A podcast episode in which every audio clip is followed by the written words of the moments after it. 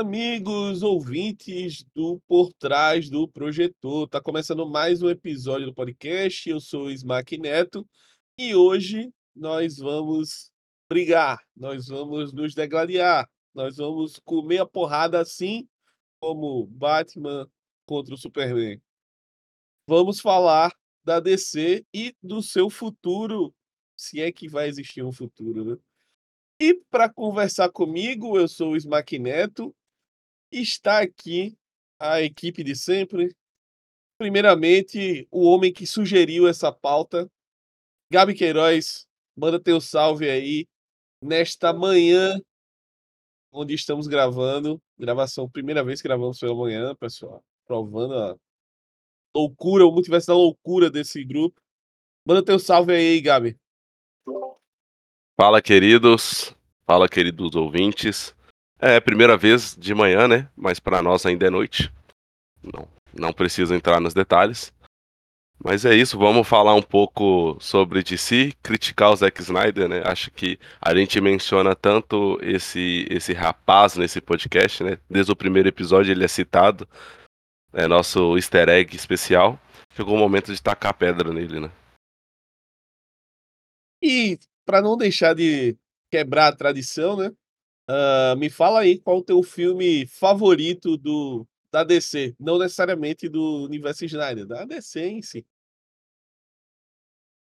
Não é difícil, porque são poucas opções de filmes bons da DC, né? Desde que ela começou a fazer filme. É, mas eu, com certeza é o, é o último Batman, né? O nosso Batman do nosso querido vampiro Robert Pattinson, para mim é o é meu filme favorito da DC. Ok, palavras fortes aí. Uh, Gigas, manda o teu salve aí pra galera. Mais um episódio começando. E também já fala aí o teu filme favorito da DC. Olá, ouvintes, queridos. Olha, meu favorito eu ia falar Batman, mas eu lembrei que tem o grande remake de O Rei da Comédia, vulgo Coringa, então acho que é o meu favorito. Mas eu ainda vou além, vou falar que eu gosto de Batman vs Superman, do, do Snyder. Eu cogitei falar, foi a primeira coisa que veio na minha cabeça, eu ia falar Batman vs Superman, mas aí eu lembrei que tinha outros filmes da DC. Mas aqui a gente vai ter que fazer, né, o trabalho sujo de defender algumas coisas do Snyder. Algumas, não todas. É isso, é isso. O meu coração chega, ficou quentinho agora. Mas falando em coração quentinho, vamos coração peludo de Douglas Batista, que está pronto aí para sentar o sarrafo no meu queridão Zack Snyder. Doug, salve, bem-vindo a mais um episódio e fala aí o teu filme preferido, se é que existe da DC.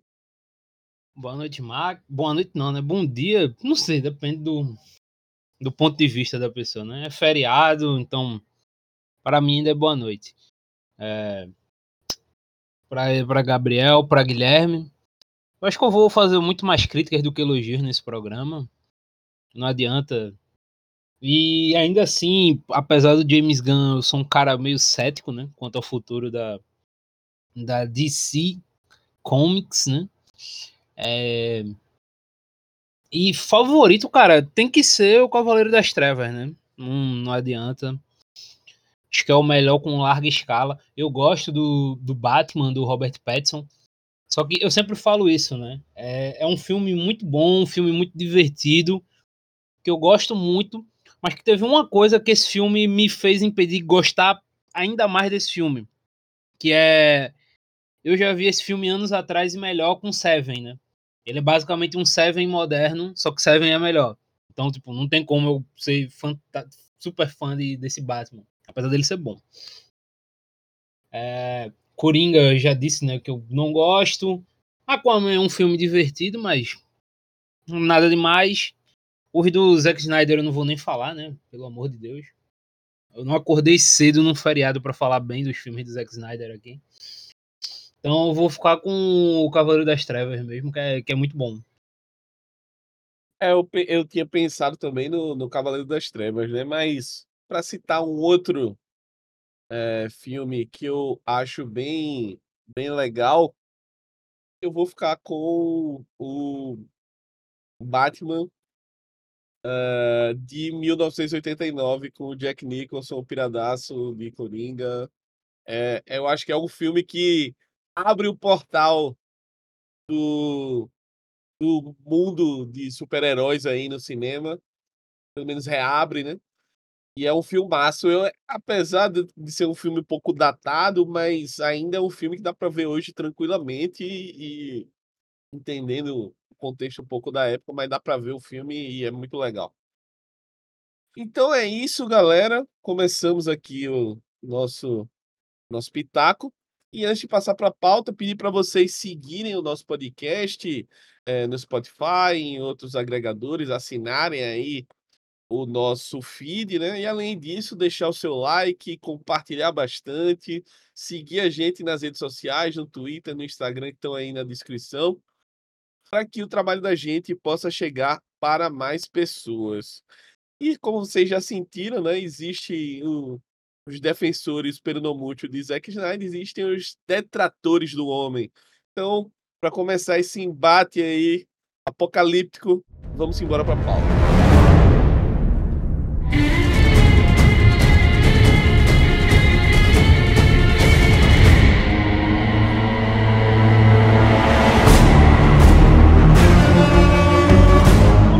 Aqui mais um podcast, vamos para a pauta. E agora vamos falar um pouquinho da DC, né? A DC que acho que no cinema ela teve aí o seu auge, como eu falei aqui na, na introdução. Eu acho que a DC é quem resgata esse gênero de herói, né? É, principalmente eu acho que esse estalo do Batman de, de 89 ali é grande. E depois disso, ela viveu muito de Batman, tinha o Superman ali na década de 70 e 80, e foi também um grande sucesso. Mas também depois o produto já começou a ficar desgastado, tal, não souberam continuar isso, né? Nem conseguia pensar nisso. E aí a gente teve uma fase ali de filmes meio dark, né? Também a DC foi protagonista, digamos assim, com o Batman Begins, o Cavaleiro das Trevas e o, o Ressurge.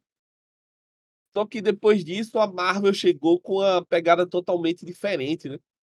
Uh, um universo muito mais colorido, os heróis mais engraçadinhos, é, aquela coisa mais pessoal. Acho que entre o, o Batman, a trilogia do Batman, teve também a trilogia do, do Homem-Aranha ali, que na época era da Fox, da Sony, perdão, mas que já conversava um pouco com esse universo um pouco mais colorido, ainda que o Homem-Aranha tenha sido até emo né, no, no terceiro filme. E aí a gente chega numa fase onde a Marvel começa a criar o seu universo, a construir coisas, e a DC se vê num limbo ali, e entra o, a era ali, né? Depois que o, a Marvel já tá no auge, vem um plano suposto plano da Marvel ou da DC para tentar criar o seu universo compartilhado também, né? Muito baseado ali no Injustice. E quem vem para comandar esse universo? Zack Snyder. Né? Zack Snyder é chamado aí para criar e organizar essa linha temporal e acontecendo todos os problemas que a gente tá careca de saber, né? Mas queria parar nesse ponto aqui do, da escolha do Zack Snyder e do começo do, do plano ali dele. Eu, particularmente, gostava do, da ideia inicial ali, tá? Fazer um negócio meio injustice tal. Acho que é, é uma história bacana se fazer e assim desenvolver. Mas vou começar com o Doug, que é o detrator. É, o que é que você acha que. Qual foi o problema? Se você acha que é um problema na base ali, se é um problema do Zack Snyder em si, ou se é um problema, que é a minha opinião, acho. É claro que o Snyder tem os seus problemas também, mas eu acho que a, a carga ali, principalmente, fica por conta da, da Warner e do, do estúdio, de quem detém a, a propriedade intelectual ali da, da DC. Mas o que, é que você acha, Doug? É, vamos lá. Eu acho que o primeiro fator para mim, que que eu acho que tem que ser colocado em ponto, é que a DC ela quis ser um contraponto muito agressivo do que a Marvel fazia. Em que sentido? A ideia de fazer, entre muitas aspas, filmes mais dark, né? Filmes mais pesados, filmes como os próprios fãs falaram, filmes para adulto.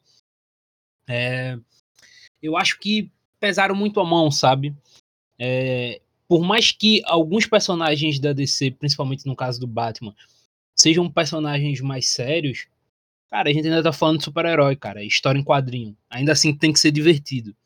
E aí eles terminam pesando a mão num, numa situação, num modelo é, que nunca me pareceu ser bom a longo prazo. Você montar essa ideia para ser uma parada mais dark e tal, para fazer uma criar, sabe, um, uma rotina como era a Marvel, né? um universo compartilhado de vários filmes em sequência.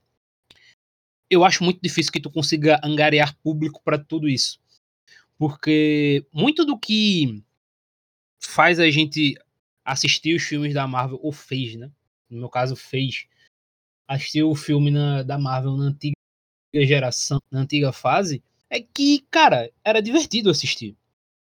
Então, eu acho que essa essa essa ideia de ser esse contraponto da Marvel a todo custo, de querer fazer filmes mais adultos, filmes mais dark, etc., pesou um pouco a mão.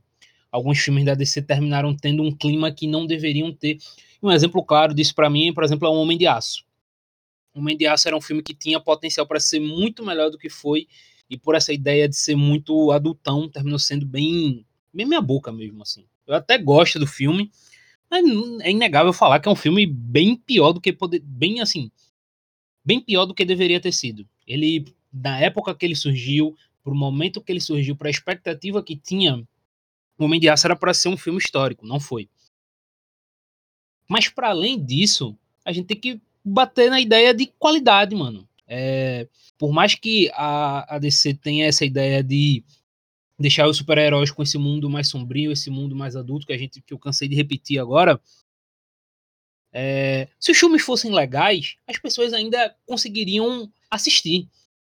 É, então entra nessa, nessa questão de qualidade. Os filmes, a maioria desses filmes, ou são filmes medianos ou são filmes puramente ruins. Filmes esquecíveis. Tem muito filme aí que. Cara, eu vim lembrar que o filme do Shazam existia porque saiu o filme 2 ano passado. Porque eu realmente não lembrava que existia o filme do Shazam. Eu disse, caramba, existe, velho. É, Liga da Justiça foi outro. Eu lembrei que Liga da Justiça existia quando saiu toda aquela agonia do Snyder Cut. Eu não lembrava da existência desse filme. Então, assim, eles fizeram filmes completamente esquecíveis, que daqui a um tempo realmente as pessoas não vão lembrar. E essa é a grande, a grande questão. Por mais que é, eles tenham uma pegada diferente, é, a forma de abordagem seja diferente, a qualidade sempre vai, vai gritar e a qualidade é bem ruim. Seja dos atores, eles esco escolheram alguns atores bem ruins para inter interpretar seus personagens. O Batman do Ben Affleck, o Smack comentou uma atrocidade no último podcast, né? Falando do Batman do Ben Affleck, mas enfim. É, sabe? É, o próprio Ezra Miller e etc. Acho que a escolha de cast dos personagens não foi legal. Não foi legal. Eu não gostei do Ezra Miller. E eu não tô falando é como pessoa, tá? O Hermino como pessoa é, é, chutar cachorro morto. Mas ele como ator, eu acho que ele não combina com o Barry Allen, cara. Acho que não, não faz a ideia do, do personagem. É, o próprio Henry Cavill, o Henry Cavill é um caso muito interessante, porque ele tem a aura de Superman. Você olha para ele, né? Estilo dele, ele lembra o Superman. Em compensação, como Clark Kent, ele também ele não é o tá ligado? Eles não conseguiram encontrar um encaixe. Se a gente pega, por exemplo, o, o contraponto, a Marvel. Robert Downey Jr., cara, ele é o Tony Stark e o Homem de Ferro. Você consegue reconhecer ele assim. O Tom Holland, com muito, assim, com um milhão e meio de asteriscos que eu tenho a ele, ele consegue ser o Peter Parker e o Homem-Aranha. A DC ela não consegue esse, essa ideia. Ou um ou outro, sabe? Ou o cara é um bom herói, ou ele é um bom ou ele tem uma boa identidade secreta. Nunca os dois é muito difícil isso acontecer.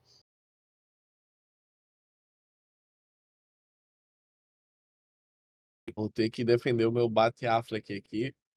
Principalmente ele com o Bruce Wayne, tá? Ele, as cenas são pouquíssimas dele com o Batman não não não enchem os olhos. Isso eu concordo, assino. Mas o Bruce Wayne do cara é foda. Pô, não é possível. Não, não é Ele é possível. muito bom, pô. O Ele é Smack muito meteu bom, um mas. Cara, essa frase dele, eu sabia que ia vir um mas, mas não é possível, Smack. Você não pode fazer. Não, não. Se você Não é pode, pô. possível, Eu pô. vou morrer Pô, o abraçado cara- com o meu Ben Affleck. Mais que Tipo Jennifer assim, Lopes. Ele já é ruim. Ele já é ruim. E aí o roteiro ainda não ajuda o cara com uma piadota de qual é o seu poder? Ah, eu tenho dinheiro. Pô, pô, pelo amor Pô, de mas Deus, aí, cara. aí tu tá pegando o pior filme que tem, porra. Que é o Um dos Liga da piores. Justiça recortado, pô. Não, pô, esse é. Não, esse aí. Não tem quem defenda esse filme, pô. Pelo amor de Deus. Esse, esse eu não, nem quero trazer aqui pra discussão se é bom ou ruim, se dá pra melhorar tal. A gente pode discutir aqui, por exemplo, quatro horas e meia de Snyder Cut. Loucura total. Eu assisti. É, eu, eu tenho certeza Mas é que. loucura total. Eu tenho certeza que os, os novos governos, né, usam isso como uma forma de extrair informação. Pega o prisioneiro, coloca pra ver um, um, o Snyder Cut ali e fala assim, cara, se você não falar, você vai ter que ver o filme completo. Porque, sinceramente, é uma tortura. São por algumas das piores quatro horas da minha vida, tá? Que eu gastei foi vendo esse filme do Snyder. E assim, é, o Doug fala de Homem de Aço. O meu maior incômodo, assim, eu particularmente, quando se fala de desse universo, de forma geral, de quadrinhos, eu sou muito favorável a DC, sempre fui meus personagens favoritos, as histórias favoritas que eu li são da DC, assim, quando a gente fala de quadrinho é, é um nível bem absurdo, né, de qualidade da DC. E eles não conseguem trazer isso para as telas. E isso é muito triste, porque tem histórias fantásticas e o Homem de Aço é um me gera um incômodo porque nós temos um Superman que ele não é o símbolo de esperança. O Homem de Aço não é sobre o, o Superman, ah, ele não tem aquela áurea de, de salvar as pessoas. Cara, o filme é sobre ele dar porrada no Zod. O prédio tá caindo, tem pessoas lá dentro. Azar, eu quero dar porrada no Zod. Assim, é meio Dragon Ball, sabe? É... O que acontece no Homem de Aço. E isso me incomoda muito. Porque o diferencial do Superman, e aliás, um dos Supermans mais elogiados no cinema, não vou saber o nome agora, mas é o da década de 70, 80, né? Que todo mundo é apaixonado. Glorioso Christopher Reeve. Exato. Ele tem essa aura de salvador, né? De ser. De ser como se fosse o, o próximo Messias mesmo, sabe? Ser aquele símbolo de esperança, de paz, assim, de certa forma, sabe? É, ele ser próximo das pessoas que ele salva, o o Clark Kent dele ser aquela pessoa retraída, humilde. E a gente não vê isso no Homem de Aço, a gente não vê isso no Superman do Zack Snyder. E aí, eu, eu não sei o quanto, além do problema de cast, né? Eu não sei o quanto os roteiros também prejudicam aquilo que já não é muito bom, né? Particularmente, eu acho que nunca teve uma escolha interessante de Flash. Assim, falando de qualquer adaptação, série, filme, para mim não nunca existiu isso, sabe? O Ben Affleck é o pior Batman da história, facilmente, facilmente o pior Batman da história. Assim, cara, o, o Batman ele, apesar dele ser aquele cara retraído, depressivo, com vários problemas, né? Ele ainda tem um, um, um sarcasmo né, que até se torna um certo humor dele que a gente não vê no Ben Affleck. Primeiro que o Ben Affleck não consegue ter reações, né? Ele tem duas caras, né? E as duas caras são bem parecidas. Então fica muito complicado de se esperar algo. A Galgador não precisa pô, nem falar, né, cara? Com, com todo respeito aí, mas ela é terrível. Dentro, atuando e fora das telas também, que tem uma personalidade desprezível. É, eu não vou, não vou falar da Gal Gadot fora das telas, porque é bizarro. Mas a, a questão do casting eu, eu acho que os caras não. Acho que a Marvel ela joga mais seguro nesse. É inevitável a gente fazer esse tipo de comparação, tá? Para quem tá ouvindo, não tem como não comparar.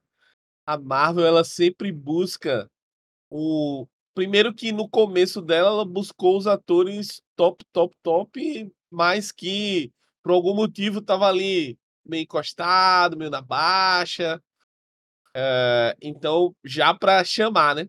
Pô, tu botar um Robert Downey Jr. de Homem de Ferro, o Chris Evans de, de Capitão América. Aí vai o Mark Ruffalo ali de Hulk e tal. A, a Viúva Negra da Scarlett Johansson, pô, tu já tá chamando gente, a DC não foi por esse caminho, escalou a galera mais, é, por exemplo, o Henry Cavill, ele é um cara que fazia filmes, eh, né, é, até o Superman. Acho que o único grande ator, assim, em, em termos de fama, a gente pode discutir aqui, qualidade é o Ben Affleck, mas restante, caras bem tá começando, tá surgindo, enfim. Acho que esse é um a ponto Gal aí que a Gadot era mais famosa por Velozes e Furiosos do que qualquer outra coisa, né? Antes de ir pra DC. É, exatamente. Exatamente. A famosa quem, né? A sidekick, sidekick, sidekick ali do Velozes e Furiosos. Ninguém. Não, mas ela era conhecia família, né? A Ela era família, né? Ela era família. Cara, Família que mas todo mundo pegava, não era família, enfim. é, é um negócio que me incomoda muito, assim, na DC, porque paralelo a todo esse universo do Zack Snyder, existe um universo de animação da DC. E é muito coeso. E é muito bem feito. E é E, assim, sensacional, inclusive.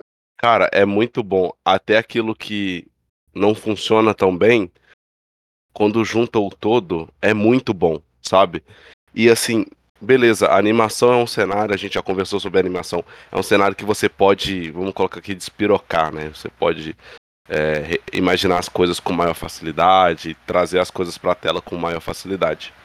Só que esse universo de animação da DC, ele é muito pé no chão. Ele é muito pé no chão, sabe? Assim, ele, ele trabalha com algumas coisas lúdicas, mas não é aquela coisa exagerada. E eu fico. Isso é uma coisa que sempre bateu na, na minha cabeça: é como eles conseguem ter um universo bom trabalhando nessa vertente da animação e um universo ruim dentro do live action. E assim, são. Cara, são coisas tão diferentes, sabe? O, o sentimento de, de heroísmo que eu não sinto nessa era Snyder existe nessas animações e elas aconteceram paralelamente, sabe? E isso me gera um incômodo absurdo, porque é a mesma. É a. é, os dois são da Warner, né? Então eu não consigo entender. Agora vou fazer aqui né, o contraponto. Primeiro eu já vou pegar pelo casting. Tipo assim, ó, eu concordo. Eu acho o casting. Pô, Gal Gadot, com todo respeito, ela não é atriz. Ela é qualquer coisa menos atriz. Mas eu acho que faz sentido pra. Tipo assim, casou bem? Não casou. Mas fazia sentido. Por exemplo, o Ezra Miller combina com o Flash? Não combina. Mas o Ezra Miller era um ator que naquela época estava muito em ascensão e era, e era um cara que, tipo assim, se desse certo, ia ser um puta ganho pra si. Porque tava fazendo filmes indies, estava tendo reconhecimento, estava sendo, sei lá, a nova geração de Hollywood.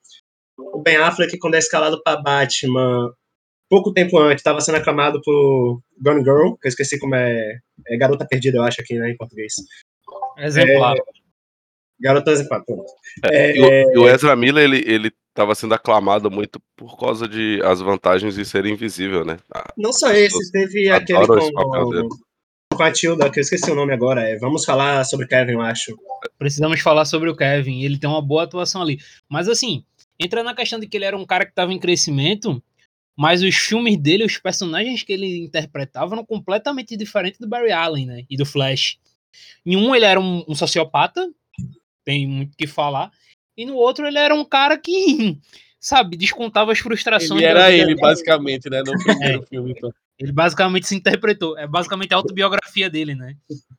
É, em As Vantagens de Ser Invisível, ele é basicamente um cara que desconta as frustrações da vida dele, que são muitas, segundo o filme, né? E o livro. é, com uma personalidade assim muito extrovertida, risonha e etc. É, até em drogas, né? E sabe, o Barry Allen não é nenhum desses caras. O Barry Allen é um, é um nerd, um cara extremamente inteligente, um cientista. Ele, até certo ponto, o ator para interpretar o Flash aí, só para deixar o Tourinho finalizar, tinha que ser algo parecido com o que a Marvel fez com o Mark Ruffalo para o Hulk. Tem que ser um cara com essa personalidade parecida, com essa aura de nerdola, inteligente, brincalhão, que é o Bruce Banner, com a personalidade do herói. Então faltou um pouco disso para mim. Eu concordo, é porque, tipo assim, é... eu, eu, acho que você esperava do Eza é uma versatilidade que ele não teve, e eu acho que ele também não vai ter mais. É, partindo do pressuposto já ele consolidado, vamos dizer assim. Mas, sei lá, é, o Jason Momoa, para mim, também não, não é muito ator, mas ainda é mais que a Gal Gadot. E até a Gal Gadot, eu vou até fazer um contraponto ela aqui, eu acho que ela conseguiu ter uma identidade como Mulher Maravilha. O problema é que os anos foram se passando e ela conseguiu apagar, ela conseguiu ser muito diferente do que. Não que antes ela já não fosse diferente da, da Diana. Mas, tipo assim, eu lembro que quando saiu o Batman vs Superman, logo depois veio Mulher Maravilha, é, a galera associava muito ela à Mulher Maravilha, como não teve, por exemplo, com o Ben Affleck, de você olhar o primeiro momento e falar, é o Batman. Todo mundo que olhava Gal Gadot é a Mulher Maravilha, então ela conseguiu ter identidade. O problema foi que os anos foram passando e ela se mostrou completamente diferente da Diana em tudo, e acabou tendo distanciamento. Então, assim, eu acho que o casting, é, eles tinham uma noção, eu acho, de que esse universo do Snyder ia dar certo, que é o que todo mundo esperava, né?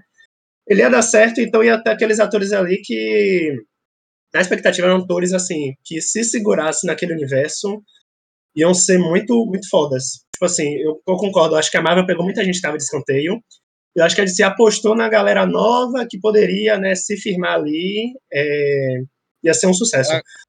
É, aquela Sabe? coisa, só complementando isso que o Giga está falando, é, já, para mim já é o primeiro, entre aspas, erro, né? É, você quis economizar, entre aspas, pensando, não, Vou pegar os primeiros filmes aqui, um cachê mais barato para essa galera.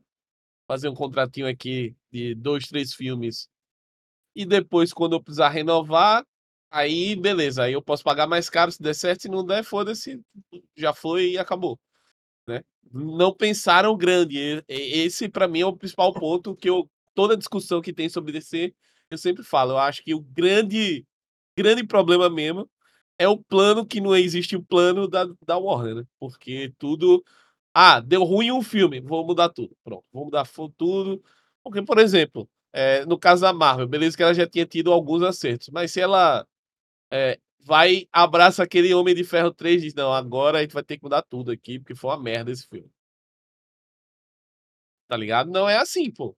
Vai acontecer coisa ruim, coisa boa, etc. Mas se você seguir o plano, você poderia pelo menos entregar um universo coeso, uma história tal. E nesse caso, para mim, a, a, a, questão do estúdio pega muito. Não, eu concordo. Que, que é, já é o segundo ponto que eu ia chegar. Porque, tipo assim, eu acho justa e merecida as críticas ao Snyder, eu não tiro isso. Só que o que eu acho complicado de criticar no Snyder e nesse universo dele, porque a gente fala assim, ah, o Snyder verso, o universo do Snyder, sendo que, na verdade, é muito difícil saber se realmente é o universo dele, porque, sei lá, se você pega Esquadrão Suicida, né, que também tá no, no bolo, tô falando daquele primeiro mesmo, é, que é do, porra, eu vou esquecer o nome do diretor agora, Ayer, alguma coisa Ayer. É, porra, não, não é o Snyder que tá dirigindo, é, David Ayer, pronto. É, ele, tipo assim, não tô falando também que tinha que seguir a mesma fórmula de tom sombrio, até tem, do Snyder e tal, só que parece muito que assim, o Snyder fazia uma coisa e o que vinha depois estava completamente fora da rota do que o Snyder tinha planejado. Se é que o Snyder planejou alguma coisa, porque também dá essa sensação de que, como o Smack falou, não tem planejamento, é muito assim, ó, vamos fazer esse filme. Aí, com o filme saiu, dependendo do sucesso, bilheteria, vamos continuar nessa linha de pensamento. Se não, já vamos mudar a rota, que eu acho que é o grande problema da DC. A Marvel, apesar de tudo, apesar do fracasso que está sendo agora, ela está seguindo um plano. Só, só tá mudando agora por dois motivos também, né? Porque o fracasso está batendo muito forte na porta e por causa do do Kang, que né, tá tendo todo problema. É, então tá tendo que mudar a rota por isso.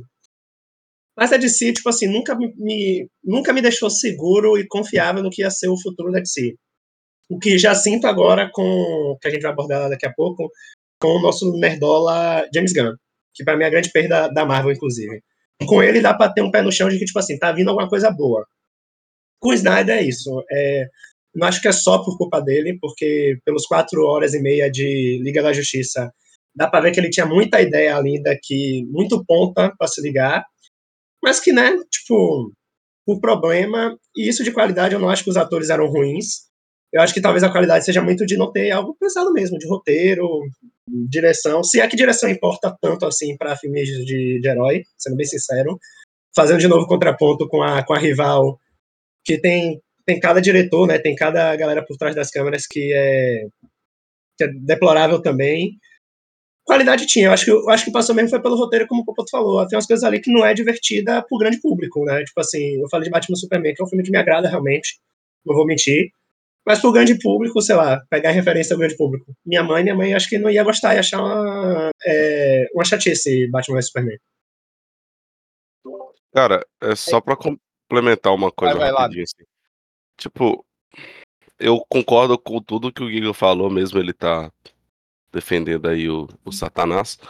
É, mas se você pega o histórico do Zack Snyder, assim, dos filmes dele, eu não consigo imaginar um filme de herói no sentido universo de si, assim, né? É, falando de Batman, Superman, Flash, dessa galera principal, eu não consigo enxergar um universo que ele conseguiria trazer esse clima de heroísmo, sabe? É, os filmes que são mais conhecidos dele tem sempre esse ar um pouco mais pesado. E acho que os heróis da DC não são assim. Até o o, o Batman, ele é um personagem com um tom pesado, mas, cara, você. Ele é pesado não é porque ele é violento. Ele é pesado porque ele é depressivo. Ele. Cara, ele é claramente uma pessoa com muitos problemas, tá? É, é um rico problemático dando porrada nas pessoas. Isso é violento? Sim, mas é mais triste do que, do que só a violência em si. E é o que eu sinto muito dos filmes do Zack Snyder. É uma violência gratuita é, certa, certos, certos fins ali não justificam os meios, sabe? Me incomoda muito como é a abordagem dos filmes de, de herói que foi que ocorreu nessa época do Snyder. E até falando sobre o Flash, assim, eu acho que é, é muito complicado porque a gente tem muitas versões do Flash, do Batman, do Superman, e o Snyder ele tentou trazer uma visão única, na minha opinião, assim. Ele tentou trazer algo diferente de tudo que existe, tentando pegar de várias fontes diferentes. E ele não conseguiu trazer isso. Então a gente tem uma esperança de que o James Gunn consiga trazer isso, né? É, é isso, eu acho que assim, é, sobre essa questão da, da visão, antes de passar pro Gun, é, eu acho que também a visão é muito do que o estúdio queria. E aí a gente vai de novo para o estúdio, tá? Porque ninguém contrata o Zack Snyder achando que ele vai fazer um universo coloridinho, bonito, fofo. Ah, não. Os caras queriam porrada, sangue, morte, loucura, enfim. Até porque, na época, é, o, os sucessos da DC eram nessa pegada, né? Não no nível Snyder, mas eram é, o, o, o, sucesso estrondoso foi o Cavaleiro das Trevas, que era um filme mais dark mesmo, assim. Visual dark, uh, um negócio, aquele clima sempre de pessimismo e tal. Então acho que os caras pensaram nisso. E ah, vamos trazer o Snyder para fazer isso. Só que no meio do caminho os caras se reuniram, ah, não, não, tem, não pode ser assim não, que a gente a Marvel tá fazendo de outro jeito, gente tem que fazer daquele jeito lá. E, e aí bagunçou o coreto todo. Sobre Não, e é bom o... focar isso do estúdio, que é bom lembrar também que a Warner, é... quem salvou a Warner agora, já trazendo presente, foi Barbie, porque senão a Warner estava muito mais complicada, porque Aquaman adiou agora, porque. Adiou agora não, né? Mas adiou antes, né? Outros filmes adiaram, não tô nem falando da parte da greve, porque não tinha como se, se sustentar botar esses filmes, né? Tanto que Barbie era aquilo, ou a ser 880 e foi mais do que 80, né? Foi 800, e foi que salvou a Warner, porque senão, tipo assim, eu tô falando isso só para dar ideia também, que a Warner não é uma Disney, né, que querendo não é estruturada. Apesar dos pesares, apesar da fase Marvel, apesar dos filmes Star Wars, por exemplo, ou até o Indiana Jones que veio agora, que são filmes né, questionáveis, que a bilheteria não foi isso tudo. Star Wars não foi nenhum caso. Mas a Disney tem como se estruturar para levar uma bomba. A, a, Warner não tinha mais isso. A Warner teve que adiar e teve que manter filme só por, por estrelato, se baseando, sei lá, em, em atores em pessoas que trariam renda. E como foi o caso Barbie. Graças a Barbie, que foi uma bilheteria mundial, a Warner conseguiu se estruturar, ainda está mantendo os pés, agora tem um plano, né, de lançar poucos filmes por, por semestre. Então isso também conta, né, para falar da DC, eu acho. Por mais que, concordo com o Queiroz, é, a parte de animação é muito bem estruturada, só que aquilo, né, a animação é mais barato do que o, o plano de Caesar do Snyderverse. É, mas a parte de animação da, da Warner também, né, se a gente for falar de DC, cara, eu acho que nem rende, porque não são filmes que vão para as telas, né? Pelo menos não.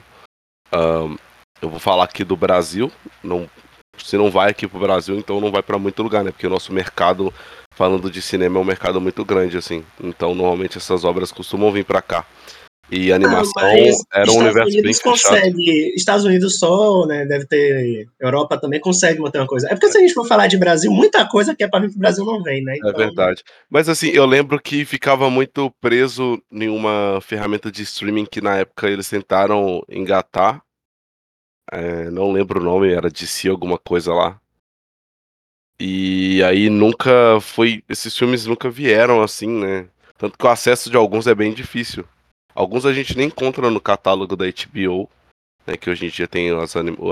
os produtos da DC. É o crime isso, os caras têm um catálogo e não lançam os filmes que são bons pra cacete no, no catálogo deles. É loucura isso. Mas só concluindo o raciocínio sobre a última coisa sobre o Zack Snyder, que é o, o Snyder Cut, é assim, como o filme, ele não desce, pô, porque eu tenho que ser coerente. Se eu já, já pego A com filmes de mais de duas horas, filmes de herói, inclusive uma coisa que eu gostei muito do Capitão Marvel é que tem menos de duas horas, pô, muito bom. Aventurinha lá, pá, pá, acabou, beleza. Outro dia a gente pode discutir aí sobre o filme em si, mas a necessidade dele mostrar, ó, isso aqui era o que eu tava pensando, por mais que ele não consiga desenvolver isso, e aí a falha do filme, você jogou um monte de coisa lá, mas você não ia conseguir desenvolver. Mas ao mesmo tempo, é, se ele tivesse seguido o plano dele em tese, é, aquele filme não, não existiria, né? Ele existiria uma versão mais curta para ver outros filmes e outros filmes e outros filmes. Então é, é complicado julgar ali o, o Snyder Cut por isso, né? Como filme. E a sensação si, como... que eu tenho do Snyder Cut é que era tipo assim, ele já sabia que né, ele ia cair, né? Que ia ter uma renovação, então ele também foi, tipo, como dizem, pras picas e falou: toma aqui quatro Exato. horas. Exato. Olha aqui, ó. Foi, o, o Snyder Cut foi basicamente olha aqui o que não deixaram contar. Pronto. Aí jogou lá, lanterna verde, loucura, caos, enfim. A doidice toda. Mas vamos falar agora do futuro, né? E aí vou passar a bola para Doug porque eu acho que todo mundo aqui da equipe tem o Guardiões da Galáxia como uma grande referência aí de filmes é, de herói, né, dos últimos tempos.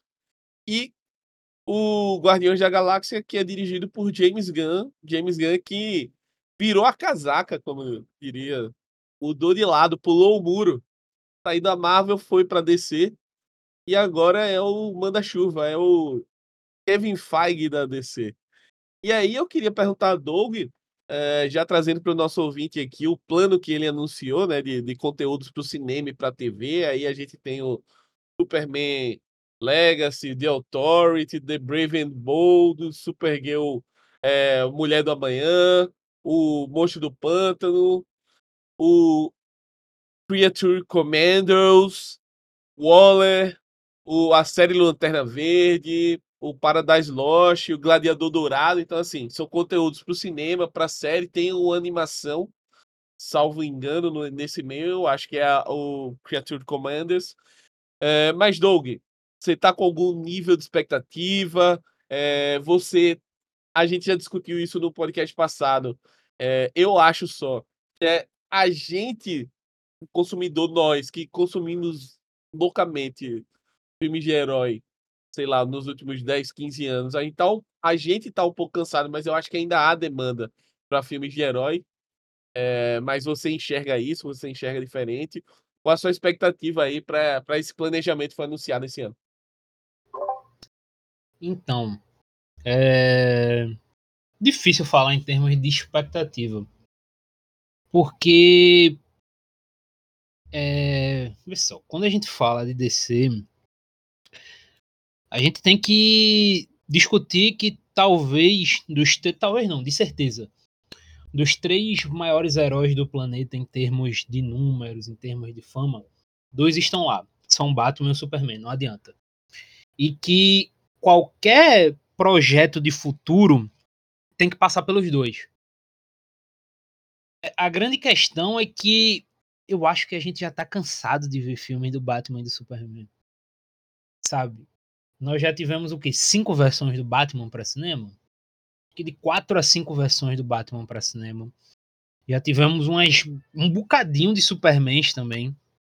É, então, a quantidade de vezes que a gente já viu esse filme, que a gente já viu essa história de origem, meio que já cansou, sabe? É, e é difícil imaginar como James Gunn vai começar um universo sem eles ou tentando superar isso. Eu até acho que ele começou bem com com o Batman do Robert Pattinson. Acho que o Batman do Robert Pattinson é um começo muito bom. Porque, primeiro, eu enxergo nele essa possibilidade de ser um ótimo Bruce Wayne e um próximo Batman. E um bom Batman. Foi uma história, digamos, entre aspas, de origem. Um filme de origem muito bom também.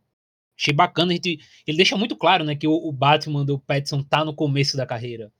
O jeito dele. Ele apanha muito para ser um Batman, inclusive. Então você tem essa, essa ideia de que ele começou agora ao mesmo tempo que talvez seria bom ver uma dar uma, sabe, um oxigênio novo, porque a DC ela tem muita história, cara. E não só da DC em si, mas das outras revistas que elas foram comprando ao longo dos tempos, né, da Vertigo e etc. Eles têm personagens assim extremamente famosos que levariam públicos grandes. O Super Choque é o mais falado, né? Obviamente. É, todo mundo quer ver um filme de Super Choque. Eu queria ver um filme de Super Choque. É, mas tu tem caras como, por exemplo, o Constantine, cara. Tudo do Constantine leva muito público. E o Constantine é um baita personagem. Um baita personagem. Porque ele tem. Meio que o Constantine ele se enquadra em tudo, né? É, ele é um personagem extremamente sarcástico. Que você ri muito dele ao mesmo tempo que as histórias dele são muito pesadas. É, tem, tem muita coisa que você pode explorar no personagem. Então, eu acho que o James Gunn ele vai ter meio que essa dualidade de ter muito personagem novo que ele pode construir para, sabe, guiar esse norte e ao mesmo tempo ter que controlar a expectativa em torno dos grandões. Eu acho que ele, eu não sei como ele vai fazer isso. Confesso que eu não tenho tanta expectativa com o filme do Superman. É, mas vamos ver aí, velho. É, eu queria muito essa ideia do, dos personagens mais novos. Eu acho que, principalmente as animações da DC me deram uma esperança muito forte quanto a isso. É, as animações da Justiça Sem Limites, né? Da, não, perdão. Da Justiça Jovem, assim. Quem não assistiu Justiça Jovem tem na HBO e se eu não me engano tem na Netflix também. Eu tenho certeza. Tinha na Netflix, não sei se ainda tá lá. Cara, absurdo, assim. Heróis novos, é um universo novo, sabe? Bem divertido, bacana de você ver o crescimento desses personagens. É, então acho que ele poderia e deveria pensar um pouco nesse, nesse ritmo, assim. Eu até acho que ele tá fazendo isso quando a gente pega Besouro Azul, que é um personagem que ninguém imaginava que ia sair um filme do Besouro Azul. É, essa, esse remake de Esquadrão Suicida. Então, eu acho que ele tá pensando um pouco nisso, de pegar alguns personagens um pouco é, low cost e tentar evoluir eles e transformarem eles em caras importantes da DC para depois vir com os grandões e aí juntar tudo. E a DC ela tem um, um, fator que é até mais complexo que a Marvel, né? Que é alguns personagens da DC são muito difíceis de se adaptar para o cinema. Cara, o Lanterna Verde, você fazer um filme do Lanterna Verde é muito difícil. Porque demanda um investimento assim, assustador. É isso quer dizer, para você fazer um bom filme Lanterna Verde, deveria ser um negócio zilionário o investimento. Então, ele sabe que ele tem uma limitação em, algum, em alguns setores. Então, acho bacana ele ir apontando por outros locais, tentar construir a história aos pouquinhos. Você vê que, na minha visão, pelo menos, ele não tá pulando etapas, né? Ele não chegou agora e, pô, filme do Batman, um sucesso. Pô, vamos engatar logo um Superman. Não. Esquadrão Suicida, galera gosta, filme engraçado. Besouro Azul, personagem diferente, personagem de ascendência latina, um outro filme, uma outra pegada. Vamos lá. E aí vai para o outro passo. Então, eu acho interessante esse caminho que ele está tentando tomar. Só um, um, um, complemento aí antes de Gabi falar. É que vou dar uma notícia para você, tá, Doug? O Batman do universo do James Gunn não vai ser o Batman do Petson, vai ser a ideia, pelo que eu andei lendo, é que haverá um DC é, universo do James Gunn e um universo paralelo, onde terão, tipo, histórias do o Coringa do Rockin' Fênix, o Batman do Petson e outras, tipo, você quer fazer uma história lá sobre outros, um Superman negro, digamos, que a galera cogitou fazer. Vai estar tá nesse nesse selo aí, Elseworlds que eles chamam. É tipo mundos paralelos e tal. E vão escalar outro Batman, mas bem mais para frente. A ideia é essa. Então já vai ter mais outro filme do Batman, tá? Tiro no vou, pé, né? Deixar... Tiro no pé. Vou, acho vou tiro deixar no pé. essa notícia aí para você. Eu também acho, porque acho que daria para você continuar fazendo a trilha ali do, do Batman do, do Robert Pattinson e lá na frente você encontrar esses mundos aí do que ele tá construindo, sabe? Mas a, o papo é que ele que o Matt Reeves pediu e o James Gunn, ah, não, vamos deixar separado mesmo, então vamos criar esse selo aqui, Elseworlds, para jogar todos os conteúdos DC que não vão ser do universo e vai para lá. Ah, Mas fala, fala, Gabi, que você queria falar. Não, fala aí, Doug, então. Eu acho o tiro no pé, principalmente porque criou sua identificação muito rápida, cara. Seja das pessoas que vão assistir filmes, sabe, é, de forma. Como seria a palavra? Sem forma, de forma não obrigatória, sabe? De forma casual ali, né? Casual. Isso, casual. casual. Quem assistiu o filme casualmente gostou muito do personagem e as pessoas que já são fãs do Batman é, gostaram muito dele, do Pattinson, porque ele realmente ele enquadra muito bem tanto o, o Bruce Wayne, essa perspectiva mais sombria dele como personagem de um cara com muitos traumas que tenta se esconder, com o Batman, que é esse herói que tenta descontar tudo isso é, a desigualdade que ele mesmo causa, né, pelas indústrias Wayne, né, tem que dar a comunistada do dia, é, apenas na porradaria. Então ele meio que se enquadra muito nisso e é um personagem e é um ator famoso que consegue levar certo público e é um personagem que você vê que tá no início dele, cara. Então você conseguiria acompanhar esse desenvolvimento, esse crescimento dele de forma contínua, de forma que as pessoas se identificariam, que as pessoas gostariam. É... Tiraço no pé, cara. Porque vai chegar outro, tu vai contar outra história de origem de um outro universo. E se não bater, assim, não for próximo desse Batman, que eu acho que não vai, porque esse filme do Batman é muito bom. E aí já vai gerar comparação. Então, cara, tiraço no pé. Tiraço no pé. É, eu, eu penso o seguinte, eu sou muito fã da ideia de ter um selo para contar novas histórias. Que é algo bem parecido que acontece assim nos quadrinhos, né? Principalmente da DC, que tem muito arco fechado ali.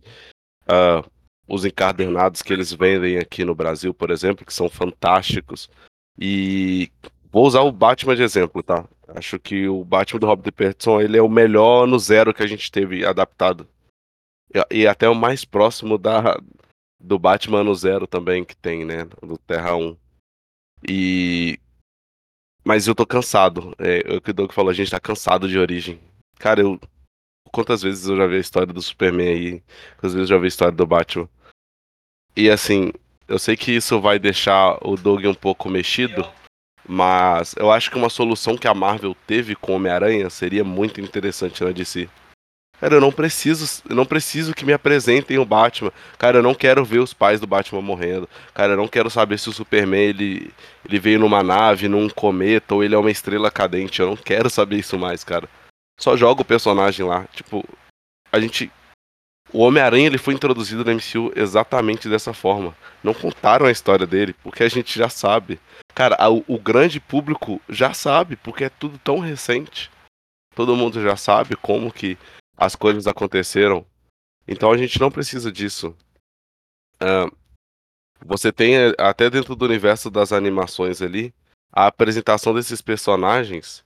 Ela é muito sutil. O Batman ele não é apresentado nas, nas, nas animações nessa, nesse universo compartilhado de animações que tem. O Batman não é apresentado. O Batman é apresentado é, num filme da Liga da Justiça com ele é adorado pelo Lanterna Verde, pelo Shazam, assim, o Superman é a mesma coisa. Não tem apresentação desses caras, que eu já conheço a história deles.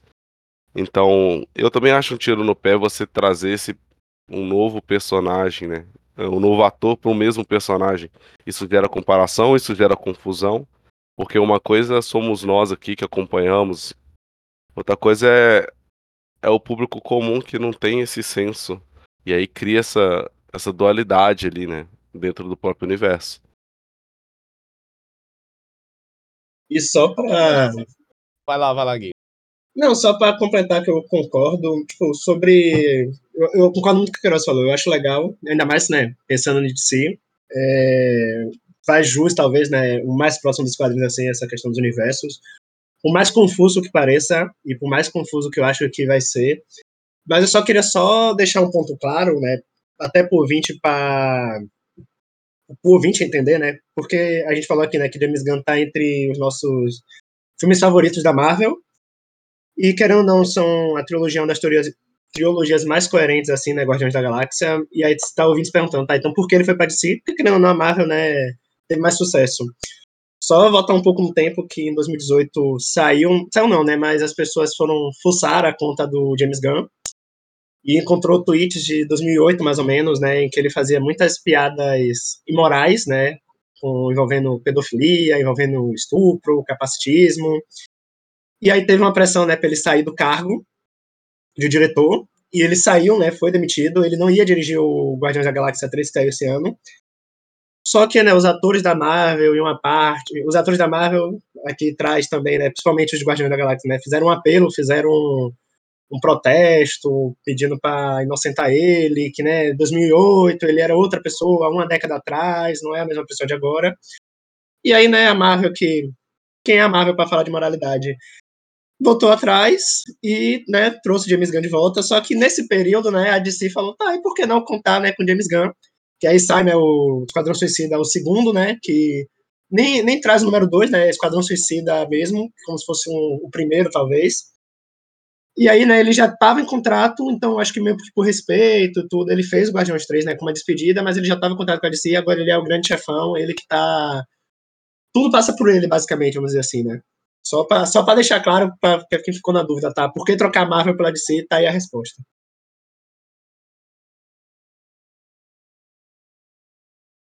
É isso. É, eu acho que uh, o James Gunn ele tem tudo aí para dar um dar um salto, mas eu particularmente tenho o um pezinho atrás, não por ele, mas pelo estúdio. É, não tô aqui comparando o Gun com o Zack Snyder e tal. Mas eu acho que para dar certo, ele precisa começar muito certo.